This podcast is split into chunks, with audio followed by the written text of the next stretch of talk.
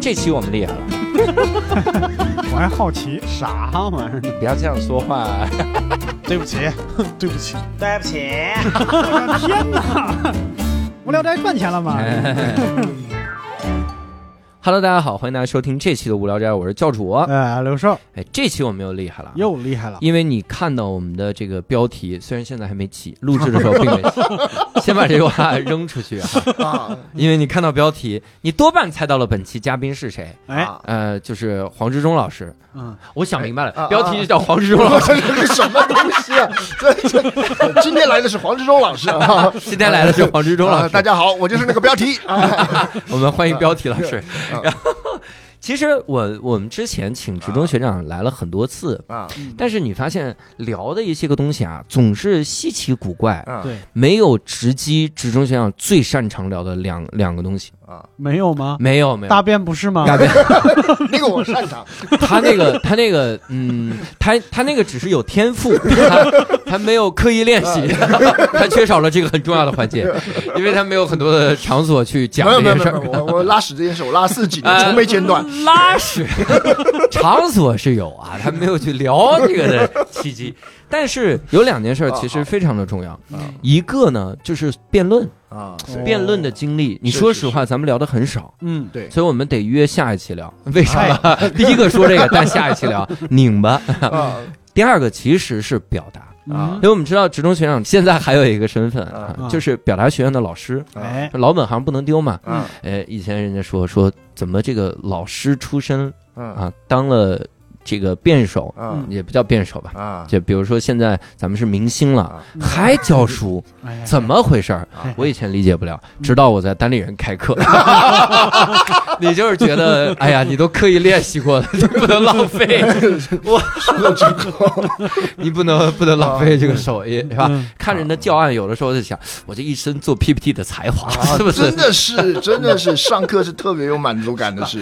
啊有这个想法？哎所以呢，这个表达这件事儿，啊。其实也是需要学长来聊一聊。啊。嗯，那我们今天其实就跟学长来多聊一聊表达，好。为啥呢？因为嗯。所谓的表达，我们之前一直有误解，嗯。误解是啥呢？就是感觉这个表达啊。嗯。就是一个人站在那儿，站在一个公园里，是是是。站在个树墩子上，嗯，周围就一堆人围着他，然后他就在那儿喊啊，啊，核酸往那边走，不是 不是，他不喊这什么这是什么表？这是很有用的表达，往那边排，别挤在这儿，啊莫聚集。哎呀，都过来，是我声音太小了吗？别聚集，什么东西喊喊这个。啊？学长，我们很久不见，我的喜剧品味已经变了。我现在就是靠这种梗啊活着。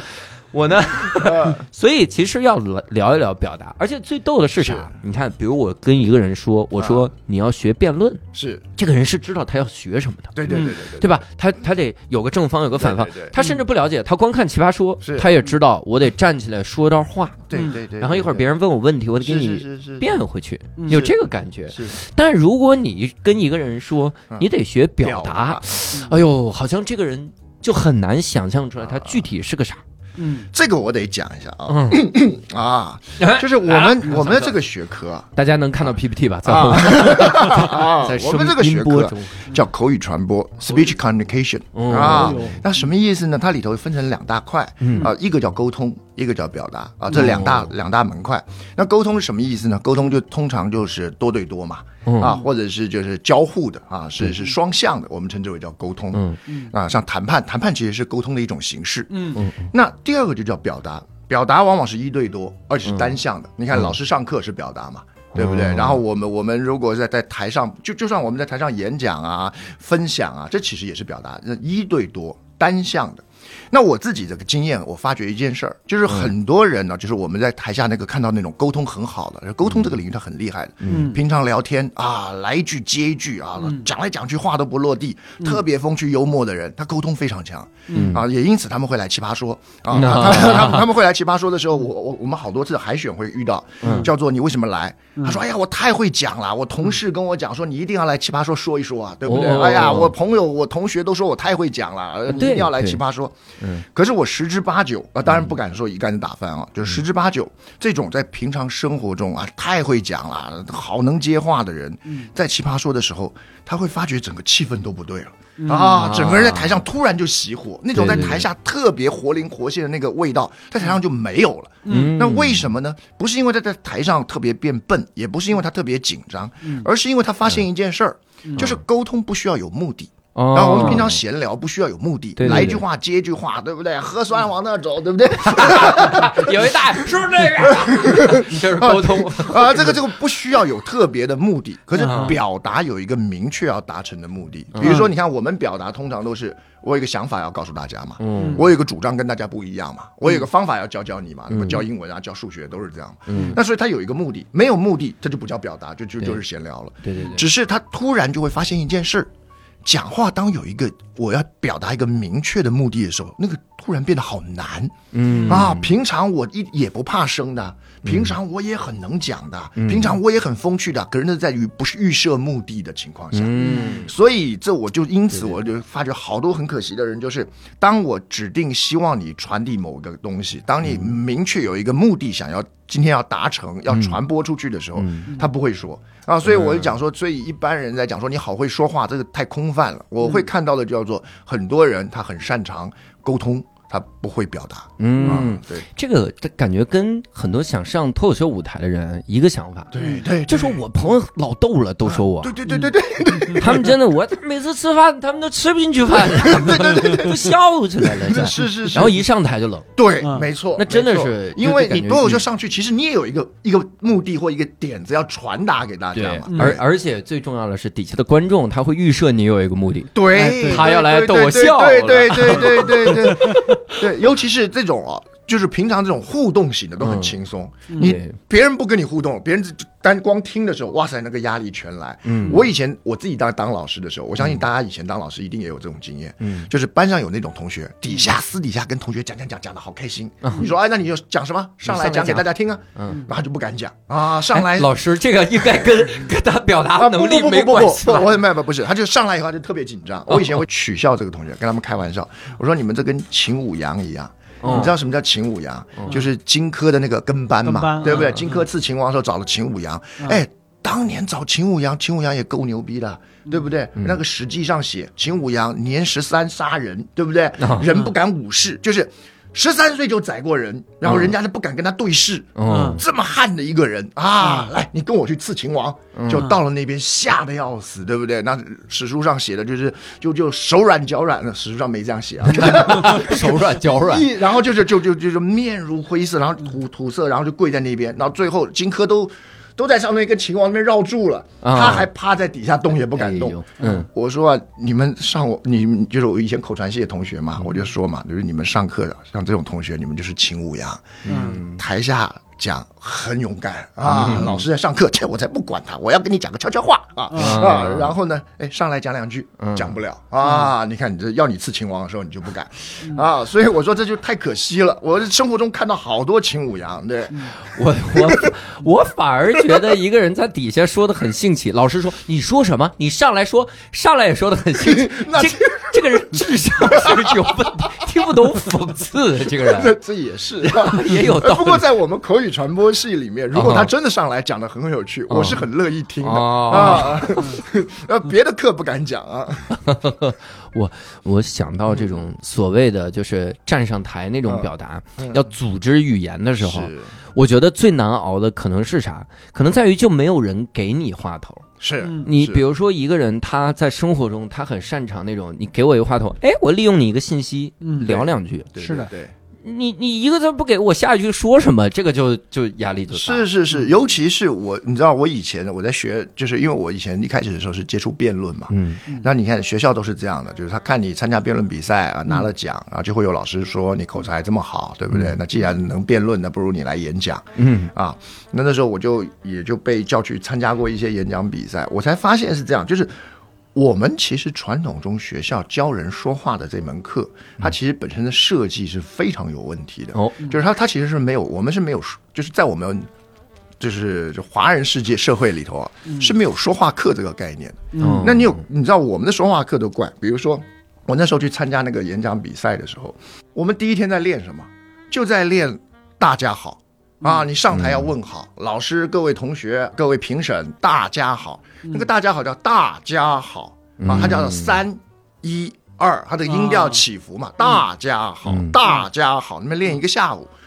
啊，我就我我我我那时候年纪轻，就乖乖那边练一下午。嗯啊，可是后来我也怀疑啊，我花这时间练这干嘛呢？嗯，我这一辈子除了参加这个演讲比赛之外，我练这个大家好，我什么时候就说，哎，各位这个无聊斋的朋友们啊，大家好啊，就练这干嘛？这段我给你剪到开头，让大家看看成果啊。然后我那时候教我辩论的那个老师就很生气，他说：“你那学辩论的人去学什么演讲啊？辩论是要用大脑的。”啊，演讲不用大脑，演讲只要小脑跟眼脑啊，小脑管呼吸，眼脑管平衡，那你能够站着就就就就 就能够讲了。老师，所以因为什么呢？因为他们那个时候的演讲的风格啊，其实是跟表演很像。嗯。啊，他他我那时候还听过有老师讲，演讲演讲演在讲的前面。啊，是这么讲 啊。所以呢，你上台真的就是上来要他有有一个七步诀？啊，上来有七七个就是走，因为你从。台下啊，就是台的边边，走到台的中间，差不多是七步。好，在这七步当中，你会抓那个节奏啊，然后什么时候走到第几步的时候，还要啊看一下那个什么啊，你的对手啊，走到第几步的时候望一下老师，点点头，走到中间一个转身啊，各位老师，各位同学。大家好。啊，类似像这个样子，学的是京剧。啊，对对对，这基本上只是我跟你讲，一般而言学的一点用处都没有，因为大多数的时候场地大小不规范，七步不一定走到正中间，走走到那，大家好，同学，你对着麦克风说，对不起对不起，再往前往前走几步，那然后你然后就是说那个时候我们用我们现在的讲法，就叫教外功。就是我们有内功跟外功嘛，他全部都教表达这个外在的东西。嗯，然后你有看过我们那个时候的演讲稿吗？就是我们那个时候的那时候，他们就是由于是要演，所以你的讲稿上它会有大量的附注，那个附注就是你讲到这里的时候。你手要怎么做，眼睛要怎么做，人要怎么做？啊，你知道我们那时候台湾嘛啊，台湾那个年代的教育，我们常常在演讲当中会提到国父孙中山先生。啊，对不对？为什么要提到孙中山先生？有伟人嘛，你提了以后，全场的呃神情一肃穆，对不对？好像就可以集中注意力啊，就是用现在讲法，就蹭孙中山流量，骗流量。所以我们常常会讲孙中山先生。啊，那可是说万一你的讲稿讲的什么我我我我的童年，对不对？那就也可以称孙中山，也可以对。就讲讲讲孙先生童年啊，啊，就是我们就会讲啊，国父七岁的时候啊，怎么在就是课本上有这一段嘛？国父七岁的时候在乡里间听人讲太平天国义事，心中燃起了革命的种子啊，类似这个样子。讲到这一段的时候，你的讲稿旁边会有附注。嗯，国父七岁的时候的时候，右手。平放胸前，五指伸开，缓缓移动，做抚摸幼童状 啊！意思就是你在摸国父的脑袋啊。国父七岁的时候啊，七岁就是啊，那你的手在前面好像摸他脑袋啊，然后说什么开创更美好的明天的时候，旁边就有一个附注，叫做讲到这里的时候怎么样？右脚踏前一步，时钟两指并拢，我凭空虚点一下。开创更美好的明天 啊啊！这个这个很难用声音完全表达出来啊，可是配合手势啊啊！哎，有奇效，因为的确你这样一下的时候，对不对啊？当时老师就觉得哎厉害，这个加分啊，有眼啊！怎么是那个培训班老师在家打分吗？哎，这个点记住了。对对对，所以。可是我我当时是年轻，我们在练这个要去演讲。可是你稍微有点脑子以后，你就会发现练这个东西对你这一辈子一点用处都没有。嗯啊，我们常常会说这就是单纯只为了参加演讲比赛所练的技巧。嗯，那你如果在年轻的时候花这些精神力气心思去学这个，真的很浪费。嗯，你想想看，你长大以后要去公司，但凡你做个简报，嗯。我们董事长七岁的时候，我抚摸董董事长头啊，对对对啊，那我们为单立人开创更美好的明天啊，这这个这太奇怪了啊，这太奇怪。的哎，的确是这个感觉。对，我之前在网上搜过一些所谓的表达的那个那个那些个课。我发现里面他很多都是练外功，是，就是你的手要怎么放。我说到这句的时候，就是两只手要在胸前扣一个，比如比出个爱心状。是，说到一句的时候，右手要抬起来挥一下，怎么怎么样。我们姿势跟动作现在还不好意思不好表达给观众。我讲一个我听过的真实的啊，一个他们老师教的知识点，嗯叫做上台要如何让听众都注意听你的话，其实是有一个技巧的。嗯，声音洪亮。啊，这就是你上台的时候，啊只要声音洪亮，在日常生活中只要声音洪亮 这是在没有麦克风的年代，哦，他说大家就会把注意力往你这边。是啊，谁那么吵啊？这种用教吗？这可是真的就是他教，还有一个技巧就是把舞台上的灯灯光打开，把观众席的灯关掉。哦啊，对，这个这个称之为就是叫外功，它的意思就是怎么吸引别人注意力啊，怎么样让这个、怎么样化解台上的紧张啊，然后怎么样让观众对对你有印象啊啊，都这样。比如说上台说什么上台十五秒不要讲话。哎呦啊。啊，对，就你也听过类似的嘛，对然后就是我我的确我我相信十五秒不讲话，的确会有人检查一下 麦克风是不是有问题、一啊。检查你突然说话，吓他一跳。对，还可是是前面声音小，后面声音大，对，对对？对对对，那我我我不是说这些外功没有用，嗯可是我的意思是哦，你看我自己在教表达的时候，我们常常会跟同学传达一个很重要的观念，就是表达我们到底在教什么。嗯。啊，就是这也是为什么我就跟教主提过嘛，我我不喜欢口才这个词，嗯。啊，很多人说哎你口才好好啊，黄老师，我听过你演讲，你口才真棒。啊，我听的时候我当然会谢谢，可是我心里其实是不开心的，嗯。为什么？因为我们当我们讲一个人口才好的时候是什么意思？嗯。就是说，比如说你这个人有看法嘛，有见解嘛，你讲话有逻辑嘛，对。对吧？嗯。有组织嘛，嗯。啊，你讲话的时候很能拉近距离，让我很能够这个有有临场感嘛。嗯请问刚才哪一个能力跟你的嘴巴有关？啊那明明都是你的脑子的问题嘛！我有看法，有见解，讲话有逻辑，有组织，是我脑子好。然后你说你口才好，这 太太不公平了，对吧？你不会夸 J.K. 罗琳说哇，罗琳小姐，你写那么多本《哈利波特》，你手才真好啊！你这个手怎么练的？A B C D 写起来不带重样啊！那罗罗琳也会骂嘛？什么我手才好，你才手才好，你全家手才都好。我光《哈利波特》哈里里面 R 就重样了，你还说我没重样？对，倪匡倪匡说自己是嗯中国有史以来写汉字最多的人，哦，手才好，呃这是真的手才好。才好。是我我我是我有一个感同身受的点是什么？以前有一个人他说教主你的专场真厉害，嗯嗯我讲讲一个小时那种段子的专场，嗯。他夸我的点啊，嗯。真的就感觉是夸口才这种，就说。你竟然一直不喝水，我这个我跟我段子一毛钱关系都没有有，有有有，我上课的时候也有同学夸，是吧？他可是他夸的不一样，啊。他说老师你喝了这么多水，居然没去上厕所。哎呀黄老师你的膀胱真好。黄老师，您旁才真好，不是，我说这没有夸到点上，所以我说。所以我说，我们嗯一般而言，我们在教表达，其实不是在教这些外功，嗯。你教人家怎么站、怎么走、怎么发音、声音洪亮，也不是说完全不重要。可是这这个，我这样讲好了啦，你想想看，如果我们你今天这个教主，你今天教人家讲讲讲讲段讲脱口秀对不，对？吧？讲段子，你说第一招叫做声音洪亮啊，人家一定退钱，对不对？嗯。事实上，重点华儿是不会，不会啊你小瞧了我们现在这个门槛儿，声音洪亮也你说完了，可。能会有一些人要退钱了。大家记笔记都得声音洪亮是得洪亮，你的不洪亮能行吗？你不洪亮能听得清吗？第二，用麦克风，哇、这厉害了，所以我说，我说那好，那好，那你们这个不算。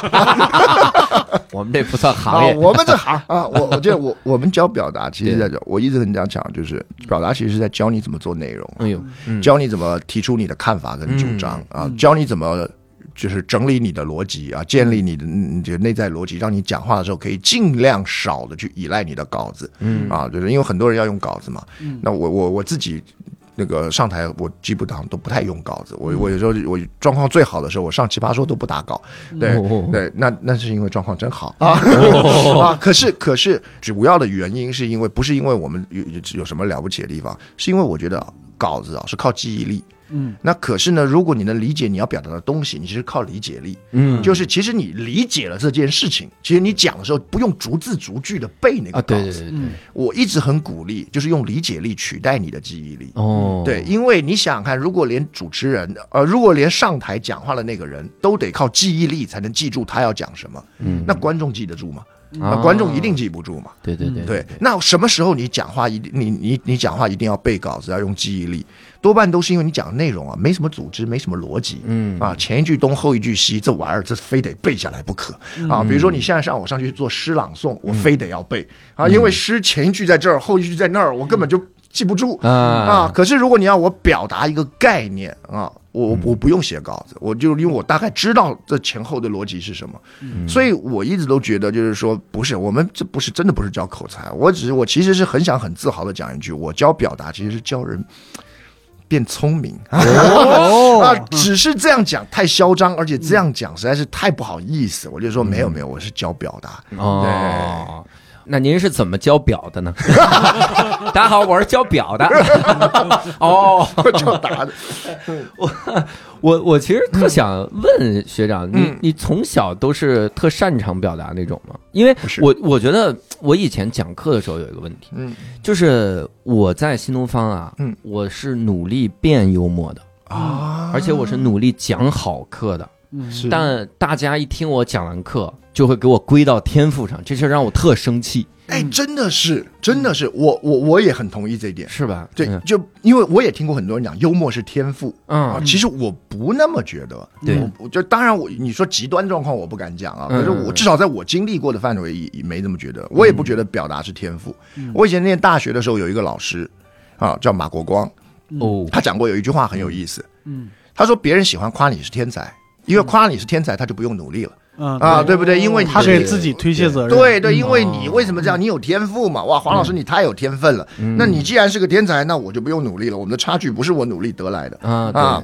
可是不是的，我我别的我不敢讲。我我说表达这个这个部分啊，嗯我我我之前也在教主节目中我们有聊过嘛。嗯我小时候是很强的社交障碍。嗯我你如果说这个叫做表达有天赋，我不知道什么叫做没有天赋了。嗯，对，那像幽默感，我相信也是教主，你可能你有那么一点点天赋，可是我相信绝大多数我们展现的其实是后天训练的结果。对我对我印象非常深，我小时候。呃，我就是黄老师说是那个，在底下说特特 对对对，上台完犊。嗯，我第一次去班班会，当时我们开班会，小呃，那是我几几年级，可能四五年级。是嗯。然后我们第一次开班会课的时候，嗯老师就说让那个你们上来说一下新学期的学习规划，嗯。嗯好学生要怎么办，是。差生要怎么嗯，办，是是是。然后就让我也上台。啊，我我因为我当时是好学生嘛，然后让一差学生上台，嗯，我人差学生说的可好了，但是我估计他是写检查写特别多，写流畅了，就背一遍就行。嗯。说可好了，就是特别通顺。嗯。我呀，我当时真的感觉我要死了，嗯。我就是在把一些个词儿来回的绕。啊我说的都是很短的句子，叫好生一定要多带差生，呃，差生要向好生看齐，真的就是这种句子。啊。说完了，几乎就没人理你就了崩溃了，你知道吧？但是，这个内容也有问题，内容内容就是太太不考虑交朋友这件事儿，价值观偏差，这价值观偏差非常大，人家脑子有问题，是是，可见不能靠记忆力吧，得靠情商力。嗯。当然我我真的就特别差劲，嗯。包括我每次。上台要即兴说个什么，嗯。有的时候你连情绪都控制不了，有的时候面部是不会控制不住的抽搐的，嗯。就那种。嗯。然后这种情况下，我在新东方讲课讲好了，嗯，他们说你看教主是有语言天赋的，我说 你这我啊，那我这几年干嘛呢？我这么多年，我这就真的很崩溃。教主那个不叫有语言天赋，那叫有语言需求。语言需求，这个说的特别好，这个说的特别好。我跟你讲，我非常认同这件事。嗯嗯人家说问我，人家常常要我开书单，或者说，哎呀，黄老师什么东西可不可以推荐一下？嗯我常常说没有没有，你还没有到达学习真正的阶段。哦什么叫学习真正好的阶段？叫书到用时方恨少。哦这个这句话本来是个骂人的话，嗯对不对？对可是我把它稍微调整一下，我认为是这样：你要主动去创造那个方恨少的阶段。啊，就是因为你到我你想嘛，你再怎么不不不认真念书，你考前突然拿到了一本答案，你背不背啊？你背啊！你一定超级喜欢怎么背 A B B D A A A A C A B T 还能倒背如流，不用啊，答案不用倒背如流。我万到时候答卷的时候，从最后一个字开始记，往为回什么呀？为什么呀？就是我认为是这样，就是就是我我们平常在上课，他们同学的那个念，我觉得念的书或者是你学的东西，它的嗯本身的价值其实没有大家想象的，就是。你不是说你学一个最有价值的东西，而是你要应该在一个你最需要的情况下去学。对对对对，你说我现在跟你讲这本书特好啊，经典名著啊，这个这个这个这个畅销推荐，每个人都该念啊，你未必会念嗯啊，因为这跟这本书的价值没关系。对对对，可是你说明天老板啊突然要你干嘛，然后这本书上有教你该怎么做，哇塞，你那晚上可学的就就厉害。对，所以我我自己教表达的时候啊，也会遇到一个问题，你知道吗？很多朋友会讲说，黄老师，你教演讲教表达。可是我生活中，我的工作中根本就没有什么表达的需求，也没有演讲的需求，嗯，对不对？我平常也不像你一样要上台，也不像你一样要去这个无聊斋去录节目。啊，怎么我在旁边呢？是吧？他还顺便指着我，对对对对，为什么啊？对对，顺手啊啊？，咱们一起聊的啊当时，对对对，也不像教主那样要去无聊斋录节目啊。那这个，那我为什么要学表达呢？嗯啊，这时候我就觉得很有趣，因为我听过一个类似的说法，嗯，叫做教主，你以前教过英文嘛？对我问同学会这样讲，嗯叫做我为什么要学英文？我生活中又没有英文的需求，我又不认识外国朋友，我也不看原文书，啊对不对？对我的工作上也用不到英文我为什么要学英文？对对对对对，我说大哥，你把因果讲反了。啊，对不对？？学英学英文不是满足你现在的需求，对是满足你未来的需求。你说你为什么没有外国朋友？嗯啊，是因为你英文不好，你当然没有外国朋友 交不到对不对？你为什么不看原文书？你英文不好，你自然就不看原文书。你工作上为什么不需要英文？你英文不好，你怎么会找个需要英文的工作？对对，所以如果你因为现在的条件觉得我不用学英文，那太可惜了。因为英文创造的本来就是你未来的需求，你以后就可以交交外国朋友嘛，对你就可以看看这个人家还没翻译的美剧嘛，对不对？对你就可以直接这个去找有英文的工作嘛。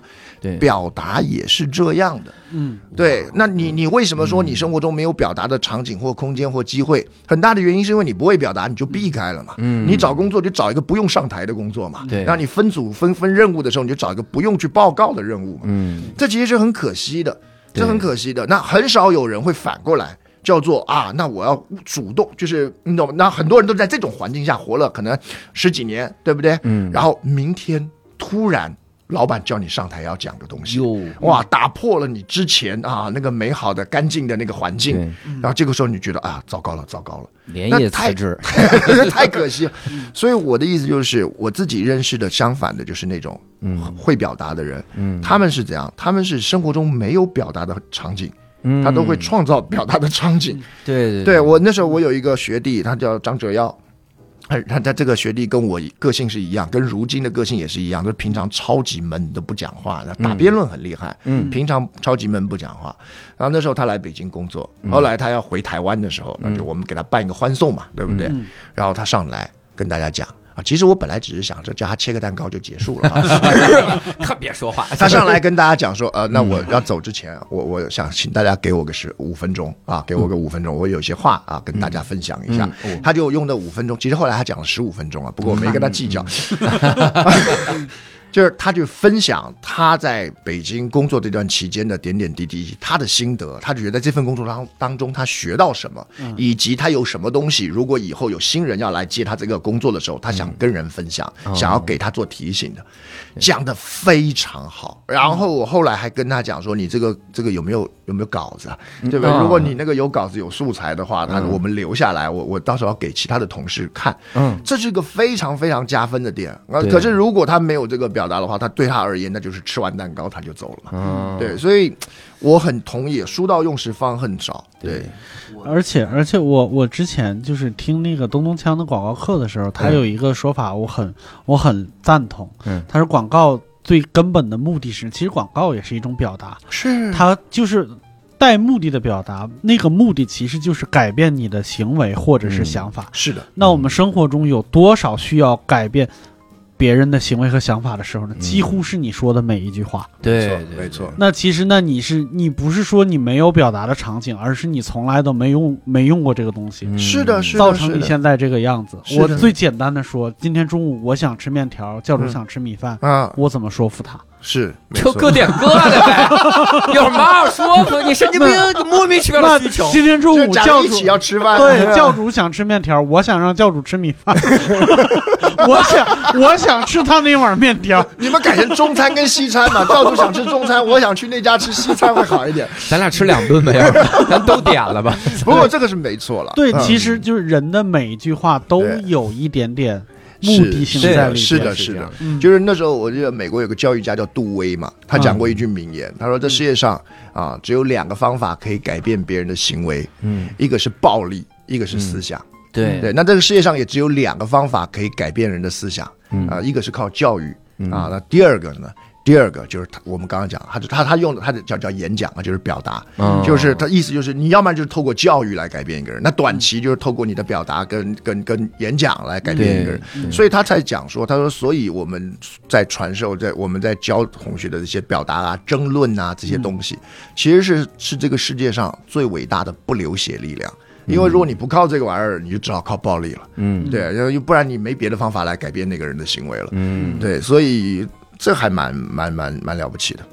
我我想到了刚才学长说这个，就为了未来的需求，嗯我有一个非常深的这个感触。首先就是表达方面啊，嗯表达方面，我记得我很早很早很早很早以前，就是啊太久了，十几年前，嗯。肯定是就参加同事婚礼，杭州新东方的同事的婚礼的时候，嗯。坐在底下嗯，然后就请那个双方父母上台致辞的时候，嗯。我真的你感觉讲的好糟糕啊，就是 就是好糟糕，证婚人也讲的好糟糕，是。尤其是有的时候证婚人是你的同事、是是你的老板，嗯。然后上台讲的那么糟糕，是。你当时会共情他的尴尬，是的，嗯。是的，就你当时看周围的人说。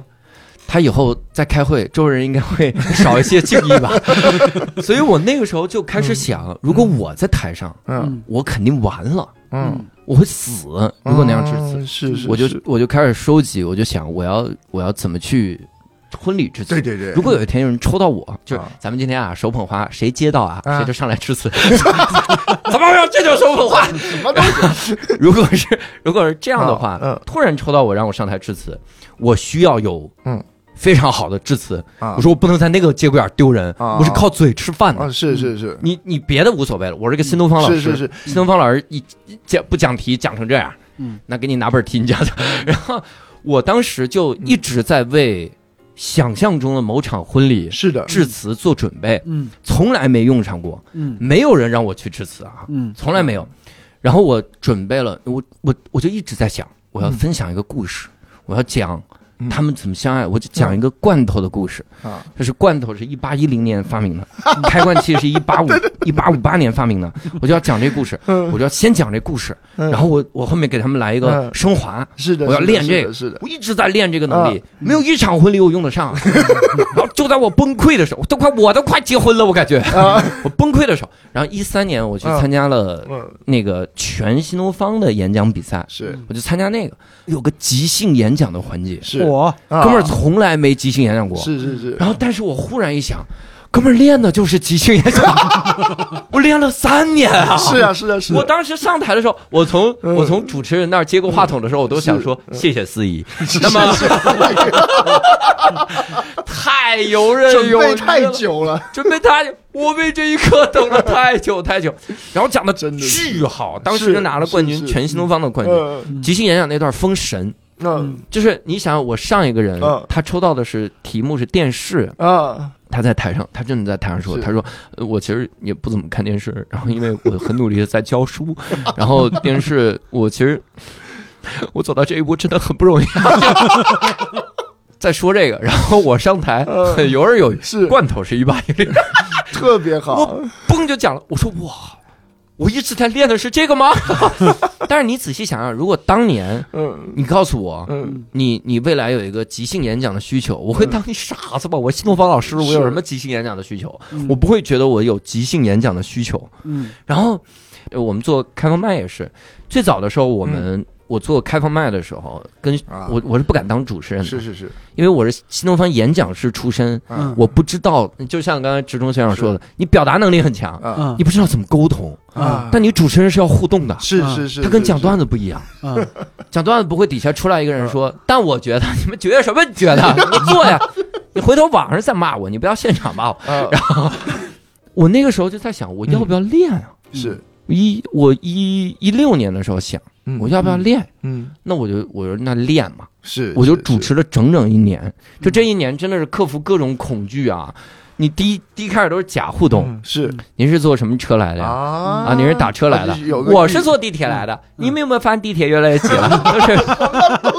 真的真的是假互动，假互动，对方就是一个工具。引导，是是是引导。是是。然后我就有意的去练这个，我甚至我在新东方课堂上，有的时候会嗯。就这道题，我嗯。就着这个跟学生聊两句。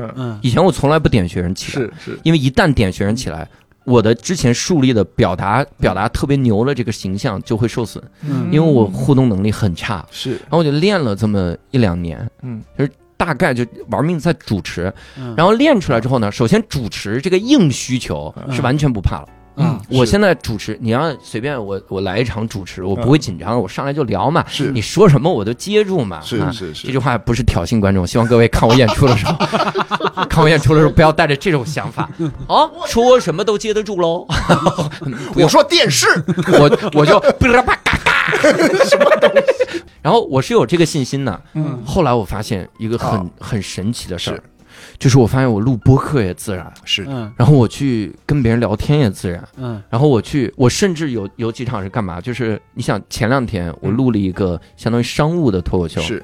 商务脱口秀底下的观众呢是假观众，是诶算是假观，众对，这就是他们的可能他们的工作人员或者是怎么样，他坐在那儿，他们有一个最大的问题就在于，嗯他是需要补录镜头的，相同的东西讲两遍，你隔一礼拜我觉觉得还行，现场能行吗？太辛苦我当时就做了一个决定，我说我跟他们即兴聊好了，了，我就聊，我也不跟你互动，不是问你问题，我就真的即兴聊，是是是，我就利用了一些东，嗯。我就聊了一些我我我之前去、嗯。去给群演讲段子的一些个事儿，是。是，哇，逗到他们就笑的不行，那段剪出来都会很尴尬，为啥？嗯因为我商务脱口秀没那么好笑，但拍观众镜头的时候呢，特别好笑，就会让大家觉得他们至于吗？至于，有那么好笑吗？这太厉害，这个就很尴尬。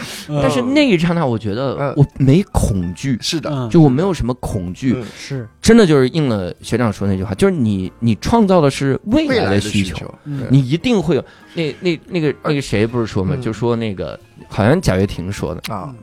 贾跃亭说这个也挺有意思的，啊。就是成功就是你在关键的时候嗯。讲对了一张 PPT，啊，他他是对这件事儿有独行的，对不对？是是是 是是是讲了 PPT，但是你讲 PPT，你怎么能把它讲对？嗯那个东西是你之前要建功力的，要积累，你要积累的。嗯。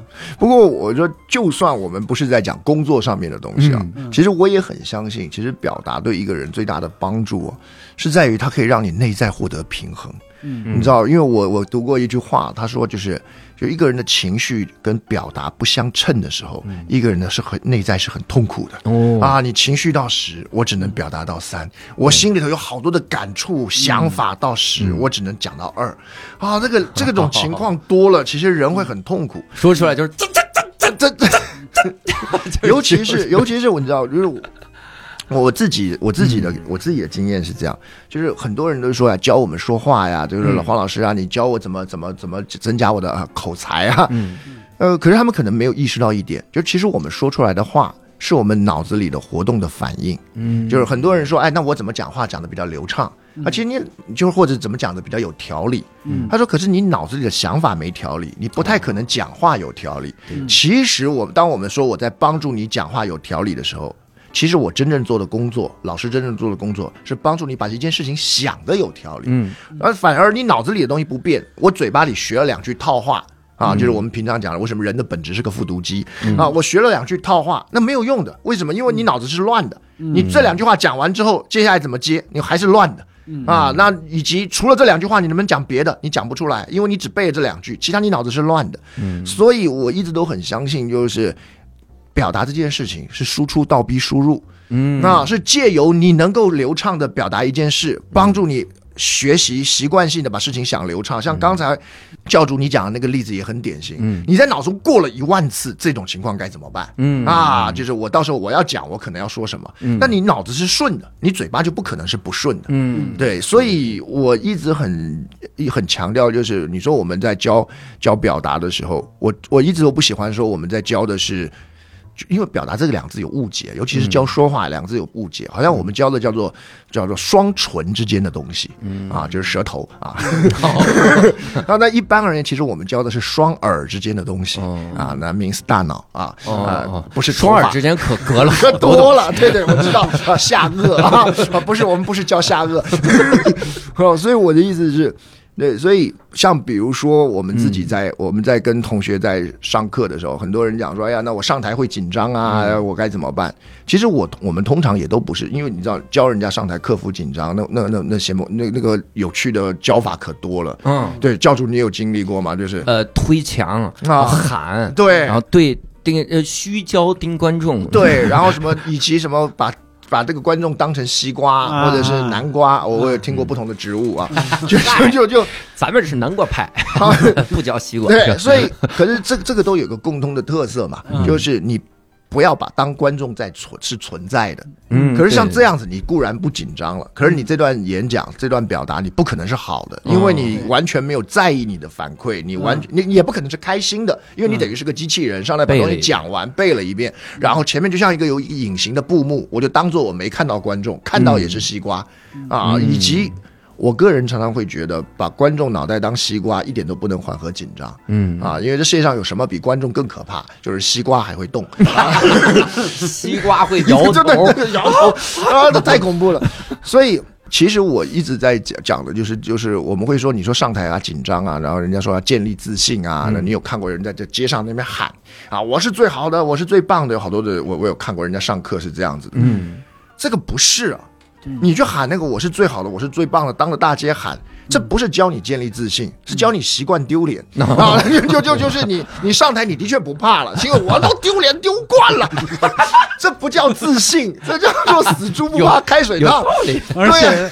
严重了还会习惯性丢脸，习惯性丢脸，不丢脸不舒服。对，因为死猪不怕开水烫，我们不会说这死猪终于有了自信了。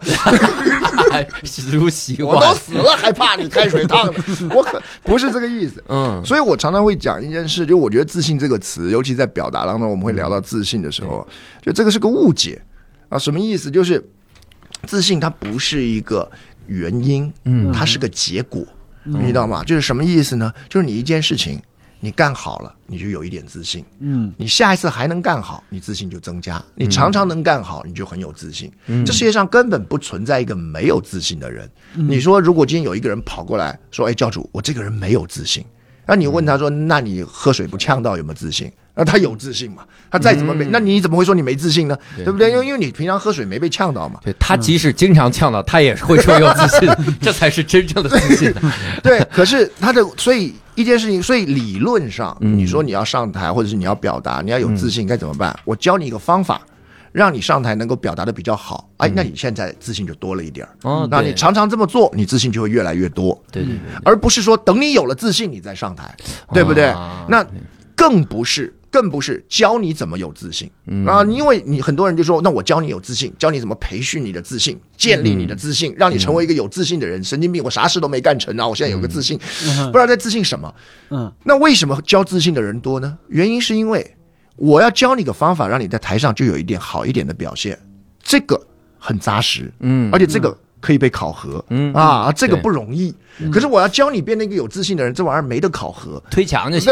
对，就跟你说，哎呀，教练，我上了这么久的资讯培训班，我觉得我自信还差那么一点儿啊，推墙推的不够。对呀，就是不够力 啊。那那那你大声的喊出来，我是最好的啊！把下边西瓜想成红瓤的，看得出来吗？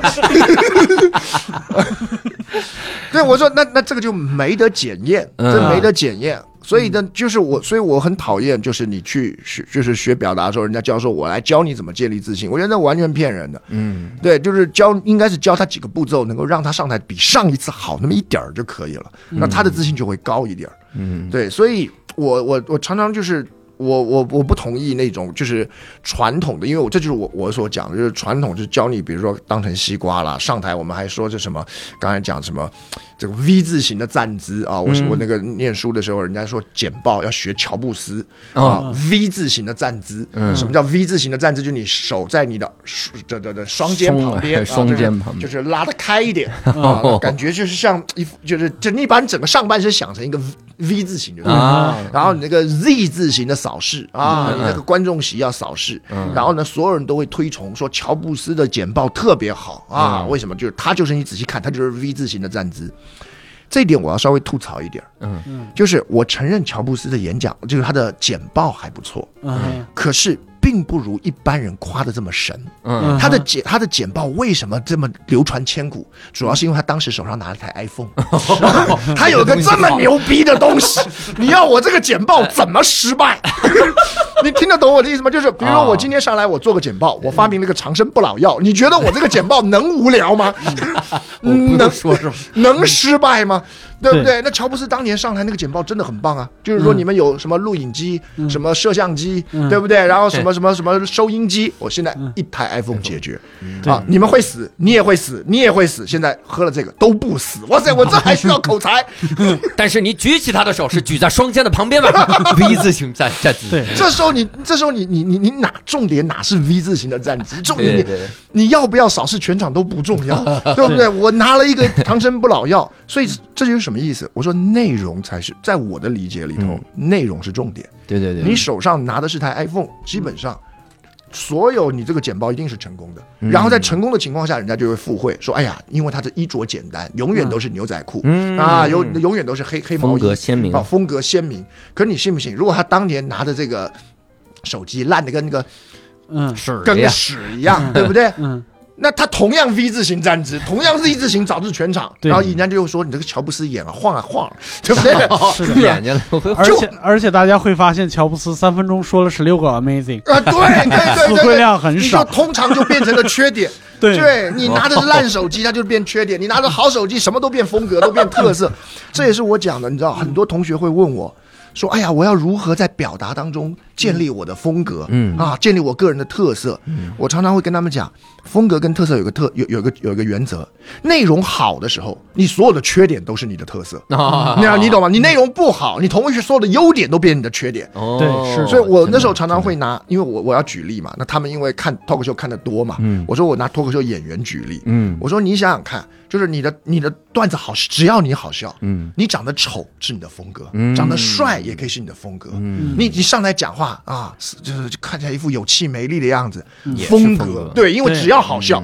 那你上来讲话，对不对？看起来就是特别精神抖擞，看起来像个商务精英的，也可以，啊，只要好笑。各位领校员大家好，对啊，哇，你好有风格，可对，可是你对你只要好，因为这种东西啊，风格跟特色啊是结果论的了。嗯你的内容好，你的你手上拿的是个 iPhone，然后你你讲的笑话好，你这个这个段子抖得响了，嗯，一切都是风格。对，那相反的，如果你不好笑，人家就会说，那你怎么长这么丑，也不去、就捯饬捯饬啊，对不对？那你你你怎么一天到晚就开你那个名字的玩笑啊？这都老梗了，你还在开，这就是你的缺点呐、这是点我的，不是，我说如果不好笑的话哦，这就是缺点；那如果好笑，这就变成风格。哦这就是的这样嘛。所以很多人的误解就是在于他花力气在想说我要如何打造自己的风格。嗯可是你想风格，但凡是打造的，不就跟人家一样了吗？对对对每个人都 V 字形手势，哪有风格呢？对那每个人都是 Z 字形扫视全场，都哪有风格呢？嗯我从偏要我 W 型扫视全场。这头是一直在点，嗯，对，那这样的话，啊、观众里面每一个那个 W 的那个尖儿上的那个观众心理活动是：哎，怎么到我这儿就拐弯了？是我长得丑吗？哎呀，不要多想了，但真的每次都是到我这儿拐弯，真的，所以就我老实讲了，就是我是我们自己，尤其我们在学校里头，我们是比较在意内容的这一派，而且我也是比较建议，就是我我也是比较喜欢，嗯，就是当我们在学表达的时候，那我们身为老师，我们教他的应该是如何，比如说找出你的素材，嗯。啊，我相信那个这这这个这很多东西都是万法同源嘛，嗯。对，如何找出你的素材，然后如何找到它有价值的那个点啊、如何有逻辑、有组织的去表达，嗯。那如何去想到说，那别人对我这个这个这这个内容这段内容会有什么质疑？那我可不可以先预先找补找补啊，嗯。打个预防针，然后让它看起来比较更更更更更稳？嗯。那其实这才是我们真正在教表达教的。对，那以及那至于你只要这个地方做好了，那你说我要怎么样吸引观众的注意力？不靠声音洪亮，你靠的是你内容还不错啊，嗯你讲的东西我在意，我想听，嗯那这个我就会觉得相对比较正道一点。嗯对那说到内容，我就觉得很多人表达这个纠结在于啥啊？在于我觉得我我说的内容无聊，嗯或者我说的内容没逻辑。嗯嗯嗯，你说这个东西，而且有的人他就会想到一个事儿，那我是不是多读书就能提升？哎，我那天真的想想想一个事儿，就是大家每次一一一想努力，啊想要读书、健身、背单词，啊就是想这些。啊我多读书是不是就提升表达力？是是是是。或这种，那比如那如果无聊又没逻辑，我我讲一句啊，因为嗯因为你刚才教主讲到读书啊，我我讲这句话的时候，我要小心我的措辞啊嗯，不要被骂。哎呦，嗯我认为读书当然是重要的，嗯可是我不是很喜欢常常听到有人在教训别人说你这个书就读得不够。嗯我自己在打辩论的时候，我看看很多辩论的裁判会教训台上的选手，嗯说呀，辩论的胜利就是读书的胜利，你们这个书读得不够。啊哦，我一直都认为教训别人书读得不够是一种占人便宜的说法。嗯啊，为什么？因为你永远可以这么说 那谁的书读的够了呢？对不对？你你不要说别的，对不对？你就算是孔子，你都说你书读的不够，你会洋文吗？你 秦朝后的文章就没看过了。How are you 啊，孔孔子，对不对？孔夫小子，你会背吗？会拼吗？哦我还不真不会。怎么一直死打这英文的？逝者如斯夫，不舍昼夜。翻译成英文给我听听。为什么你说的话要翻译成英文？没有，因为这是孔子的弱点嘛。我的意思是，没有，我的意思是，我认为这是一种占人便宜的说法。就没有人书是读得够的，而且你也永远可以这样教训别人。对，可是大多数的时候，我必须坦白讲，我所看到的这些每一个人，其实我们的书其实都读的，我我这句话也要小心我措辞。我觉得读的其实是够了。嗯什么意思呢？就是你但凡受过基本教育啊，甚至你还念过大学，你说你书读的不够，哇塞，那那这不合理了，你懂哦，吗？对对，那而且你每天都有新的经验，你每天都在积累。你说没有，我过了很无聊的一天，那这个也是一个很独特的体验啊！有人像你这么无聊的吗？所以我认为每一个人本来就是一个独一无二的，不断在吸收东西的东西。你说读书才是积累。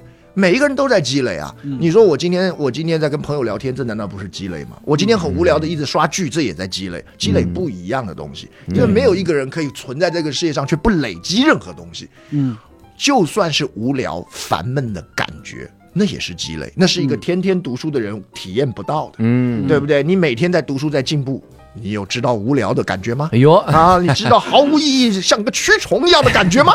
这怎么感觉马上哭出来？对不对啊？这个我有啊，一边讲双雷泪痕往下滴，我有啊，啊。所以我，我这是第一个，然后第二个是这样，就是很多人他不太会表达，然后就说你要多积累，这句话听起来逻辑是不对的，你知道吗？就像是一个水壶，它水倒不出来，你说解决的方法就是灌更多的水进去，嗯。这两回事嘛。你倒不出水来，然后你说解决方法就是多倒点水进壶里头，那总有一天它能倒出来，这是这是不对的。嗯。输出跟输入是两回事，你懂吗？嗯。那是一是你念再多，你仍然不代表你能输出，嗯因为你卡的是输出的那个端。嗯啊，你说你现在书念的少，你输出不来，可是你也比那个小孩子念的书的多了，嗯对不对？那你怎么还是输出不不来呢？嗯可见这是两回事。第二个，很多时候恰恰是你能输出，你才会想输入。我读了一本书，我能够跟人分享，因此呢，我获得读书的乐趣比人家多了好多倍，因此我会想要再看一本新的书。嗯。我读了一个笑话，你想你们也一定也有这种经验，你看了一个笑话很精彩，能分享的时候，你就你就会觉得特别开心，嗯。对这个笑话印象会特别深，因为我要去讲这个笑话。嗯，如果这个笑话我看完了以后我不能讲。这是个秘密笑话 啊！这永远不能跟人第二个人分享，那你就会觉得，地狱笑话，分享会被举报。对，那我这看来干嘛呢？对不对？我看来干嘛？都不用那么绝对，你只要跟人分享的时候讲的不好笑，就被举报了，你就发现输出端出了问题。对对对，也是也是，你就意兴阑珊了。有道理。对，所以其实像比如说我以我为例，我不敢说我是个爱看书的人，嗯可是认识我的很多人说我书读得多啊。那可是我我我这个这个这个应该这样讲，就是我如果说我念的东西比较多一点，嗯很大的一个部分是因为我有大量能够跟人分享的机会与能力。嗯好，我但凡看到一个什么有趣的，我讲完了可以逗得别人哈哈大笑，或逗得别人哇的时候，你那个成就感超高、嗯啊！你下次就会在想，哎，这个也可以讲 啊那个也可以讲。所以我一直都是很主张，就是让输出，就是让输出、让表达成为你生活中带来乐趣、带来动力的一部分。嗯那很多人会想说，哎呀，比如说我我那时候听过有一个日本的一个一个作家，那是就是写那个被讨厌的勇气啊，就是那个叫做什么健，我忘了啊，嗯名字有个健字啊，这个字记得熟，健康的健啊。阿 健，啊，那他那个时候在讲一件事儿，就人家讲说，哇塞，你身为一个作家，你好有活力，好有干劲啊，对不对？然后你是怎么样培养你的干劲？他说我不培养我的干劲，我我干劲是。就是他说我是因为我每次跟人我我东西写出来，跟人访问之后能够跟表达出来的过程，让我带来很多的趣味，所以我总是兴致勃勃的做一件有趣的事。嗯那有趣的事当然是兴致勃勃的去做。嗯对，那这个这哪是我要去培养的呢？那用我们的讲法就叫做干劲是个结果，它不是个原因，不是我培养了干劲，于是我要去做很多事。而是我这件事我能得反馈，我这件事我我我看了东西，我能够在节目里头跟大家分享，然后收到大家的反馈，然后我很开心，于是我会去继续去做。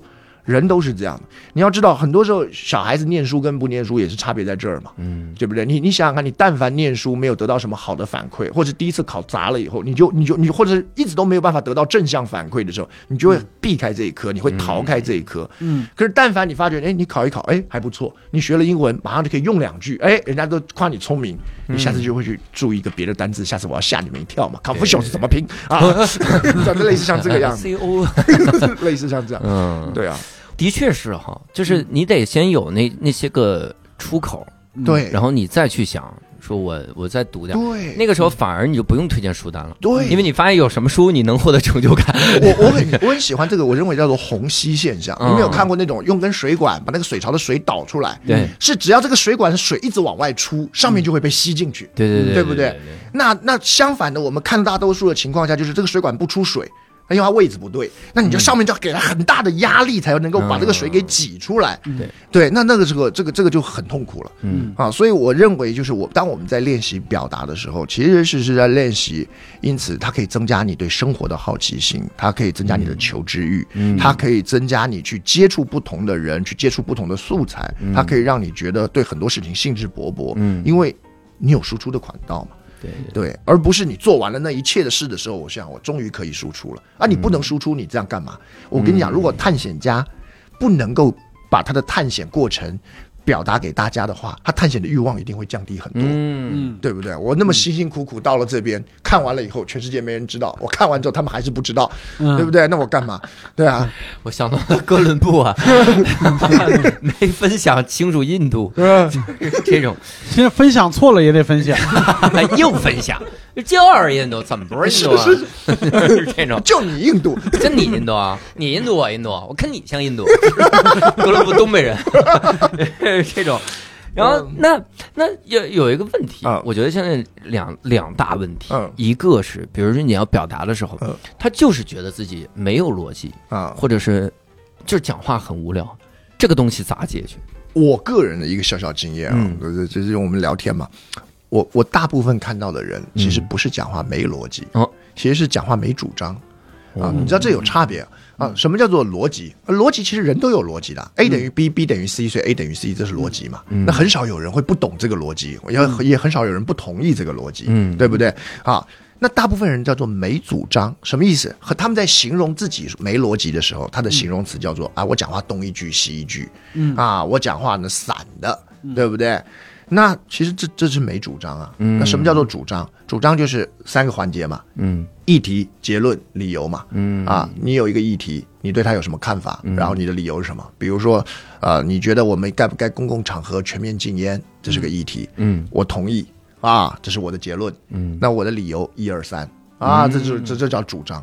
可是，一般人的表达，你仔细去听，十个里头九个半是没主张的。啊啊他他是没有主张的。事实上，很多人的表达还甚至会刻意去逃避主张，嗯他就不愿意有主张。嗯那那这样讲话当然是东一句西一句啊。嗯对，那我自己在看他们在那个那那那时候我在我在讲的时候，我我记得那时候是在哪里啊？在深圳。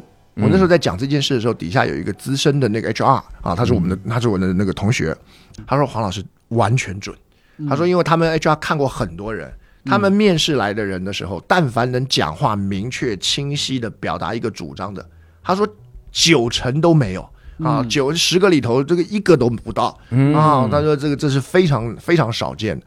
那我觉得很可惜的一件事的原因啊，就是我们什么时候去练习表达主张？嗯，我觉得是我们那个年代。我希望现在不一样啊！我们那个年代的作文课害了大家哦，因为你知道吗？就是我我们自己以前在在学校里的时候，我们有去跟别的学校交流嘛？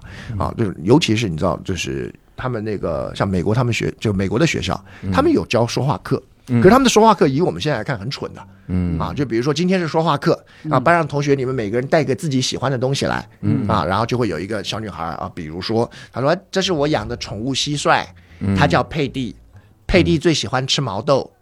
佩蒂死了，不不，可是不重要。佩蒂的佩蒂的下场不重要啊。可是我的意思是，这就是他们的说话课啊，就是很简单的表达你想要跟大家讲的事情，分享你生活中的片段跟经验。嗯，可是我们的说话课一定不是这样嘛？嗯，一定是我的父亲七岁的时候，抚摸幼童。啊，抚摸幼童状，就是他会把这个当成一个表演，而他们。他们那些很多的小孩，他们在那个年纪里头练的是正常讲话，讲个正常的话，说你生活中的东西，分享你的宠物，分享你骄傲的事情，分享一个你喜欢的一个一个纪念品，嗯，那，这样就可以。